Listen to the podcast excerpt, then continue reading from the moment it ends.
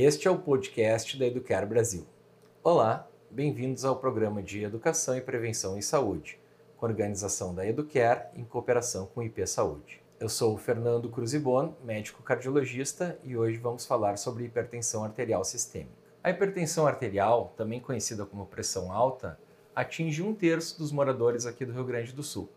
Ela é responsável pelo aumento da mortalidade cardiovascular, que são as doenças que mais matam no nosso meio, que são o infarto, o AVC e a insuficiência renal, que leva à hemodiálise. O valor normal da pressão é até 12 por 8, embora valores um pouco mais elevados que esse inicialmente não precisem de tratamento medicamentoso.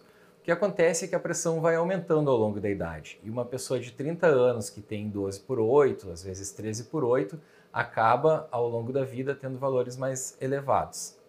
Para evitar que isso aconteça, nós devemos nos concentrar em seis fatores. O primeiro dos fatores é o sal, que dentro das nossas artérias puxa líquido dos tecidos que estão em volta e isso faz com que a pressão fique mais alta.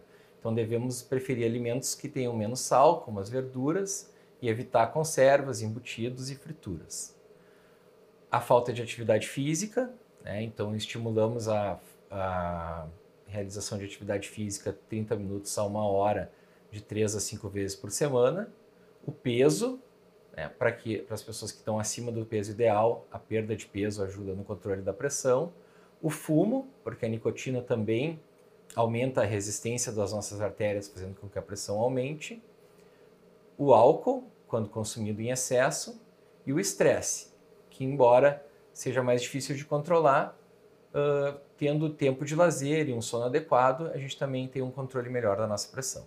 Todo mundo deve medir a pressão pelo menos uma vez por ano, isso, essas medidas devem ser feitas em repouso de pelo menos 20 minutos e na ausência de sintomas.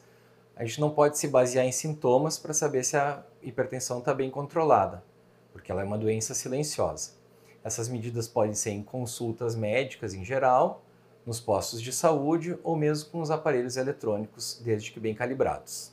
Abril é o mês de prevenção à hipertensão arterial eu convido todos a seguirem essas medidas preventivas e, em caso necessário, que procurem seu médico. Convido a todos a assistir os próximos vídeos do IP Saúde.